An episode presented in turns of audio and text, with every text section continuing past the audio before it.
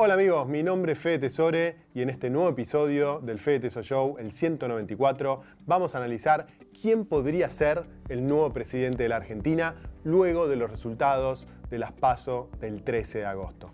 Antes de mostrarte mi análisis, no dejes de poner en los comentarios quién es tu candidato favorito y por qué. Y además, no dejes de suscribirte al canal y activar la campanita, así no te perdés todos los futuros episodios que vayamos subiendo.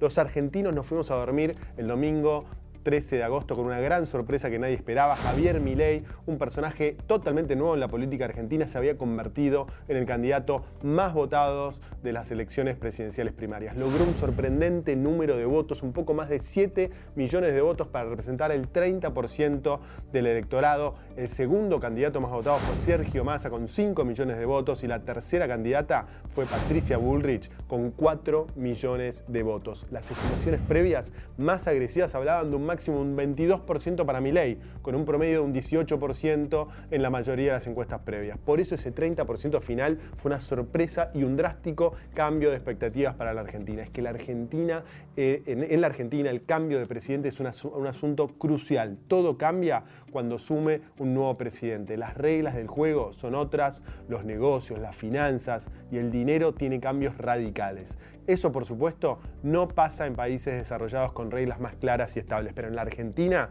es un comenzar de nuevo. Por eso es tan importante quién resulta electo finalmente, porque no nos queda otra que adaptarnos al nuevo escenario. Y para adaptarnos lo mejor posible en este video, intentaremos estimar qué puede pasar en las elecciones generales del 22 de octubre próximo. En base a los datos que conocimos el domingo pasado y algunas estimaciones propias, vamos a construir algunos escenarios. Por supuesto que la realidad es muy compleja y de acá al momento de votar pueden pasar un montón de cosas que no podemos estimar. Pero más allá de eso, creo que siempre es saludable proyectar escenarios. Nos permiten entender un poco mejor la realidad, dónde estamos parados y actuar en consecuencia con menos probabilidades de Entonces, les presento el siguiente cuadro, que puede parecer un poco complejo, pero lo vamos a analizar en detalle.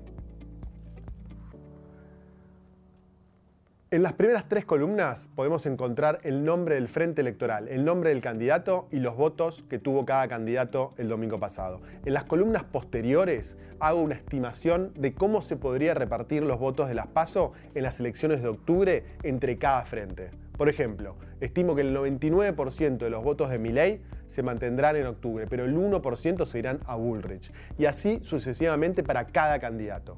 ¿Cómo hago estas estimaciones? Bueno, son totalmente arbitrarias y opinables. Cada uno puede tener su opinión. Mis opiniones son subjetivas. Las baso en cómo voy viendo a cada candidato en la actualidad, en la relación que representan cada uno de los candidatos y analizando cómo se movieron los votos en las elecciones anteriores. Pero repito, son números subjetivos. Cada uno puede completar como lo desee esta parte del cuadro y puede obtener su propio escenario.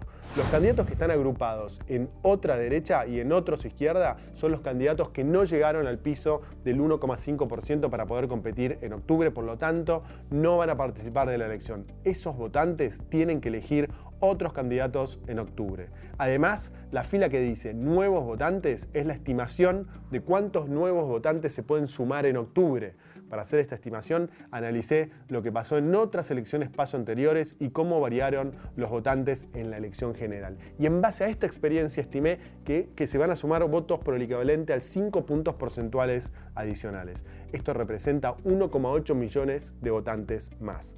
Finalmente, en las últimas columnas, estimo cuántos votos tendrá cada candidato por cada origen. Y en la última fila de estas columnas estimo qué porcentaje tendría cada candidato en octubre si se dan todas estas estimaciones. Este escenario me da que mi ley mantiene el primer puesto con 9 millones de votos, es decir, suma 2 millones de votos más en las elecciones generales. El segundo puesto sigue en manos de Juntos por el Cambio con 6,5 millones de votos, que repite la elección que, tuve, que tuvo el, otro el domingo de las Pasos. Y en tercer lugar quedaría Unión por la Patria con 6,2 millones de votos, también con una cantidad de votos muy similar a la que tuvo el domingo de las PASO. Si eso se cumple, Milei no lograría ganar en primera vuelta y el balotaje sería entre Milei y Bullrich. Y el presidente se conocería en una hipotética segunda vuelta el 19 de noviembre. Pero la segunda vuelta sería entre dos candidatos defensores del capitalismo y el libre mercado. Massa quedaría afuera, por lo tanto, gane quien gane sería una excelente noticia para los activos argentinos. Todos los activos argentinos, sin excepción, tendrían que subir muy fuerte luego de los resultados del 22 de octubre. ¿Podría Milei ganar en la primera vuelta directamente? Bueno, en este escenario parece bastante improbable. Para que esto ocurra, tendría que pasar lo siguiente. Por ejemplo, más de un 25% de los votos de Bullrich tendrían que ir a Milley. Más de un 15% de los votos de Grabois tendrían que ir a Milley. Un 80% de los votos de los candidatos de derecha que no compiten en la primera vuelta tendrían que ir a Milley. Y finalmente, más del 50% de los votantes nuevos tendrían que ir a Milley o alguna combinación similar.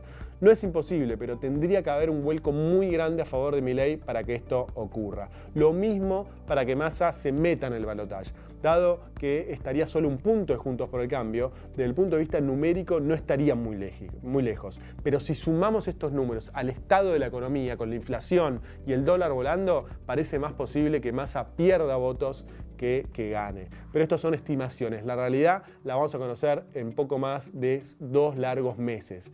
Mientras, estas estimaciones espero que te ayuden a tomar mejores decisiones. Espero que te haya gustado el video.